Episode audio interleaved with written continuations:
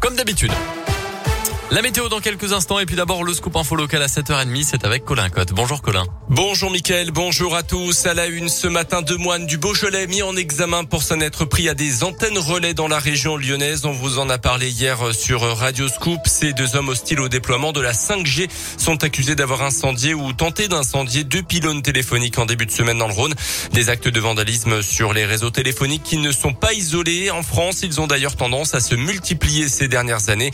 Dans l'un pour protéger les réseaux électriques et Internet du département. Le SIEA, qui gère le déploiement de la fibre optique dans le département, vient de signer une convention avec les forces de l'ordre et la préfecture.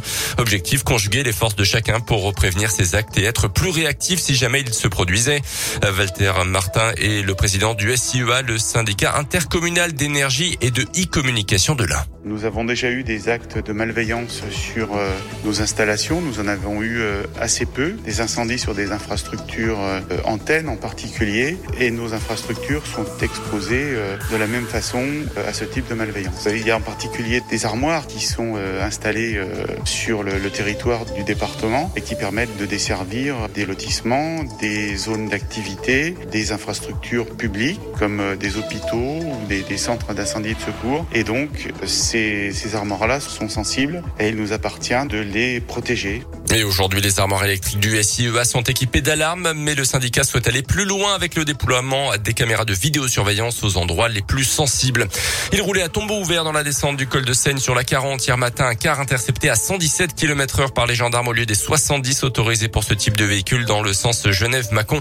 Le véhicule était vide de tout passager. Le permis de conduire du chauffeur a été retiré et le car immobilisé.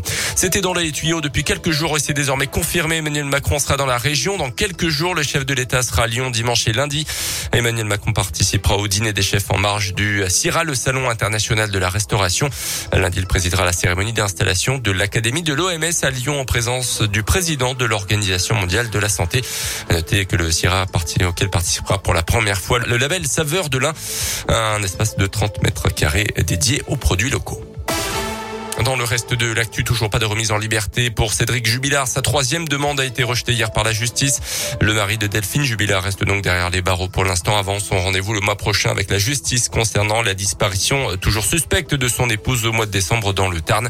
Il reste mis en examen dans ce dossier. Ouverte depuis moins de 24 heures, la plateforme téléphonique et le site internet appelant les victimes d'inceste à témoigner a déjà recueilli des centaines de témoignages selon le président de la commission indépendante sur le sujet. Un numéro de téléphone, 0805 802 804 est ouvert depuis hier, tout comme le site civis.fr.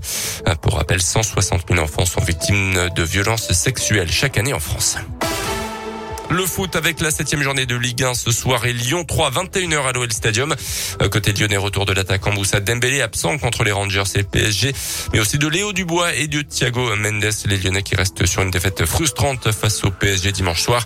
À suivre également aujourd'hui Monaco, Saint-Etienne et Rennes. Clermont Foot a noté hier les victoires de justesse de l'équipe de France de foot féminin qui s'est imposée contre la Slovénie, match de qualification pour le mondial 2023, victoire des Françaises 3 buts à 2. Merci beaucoup. Colin. Le prochain scoop info dans 30 minutes.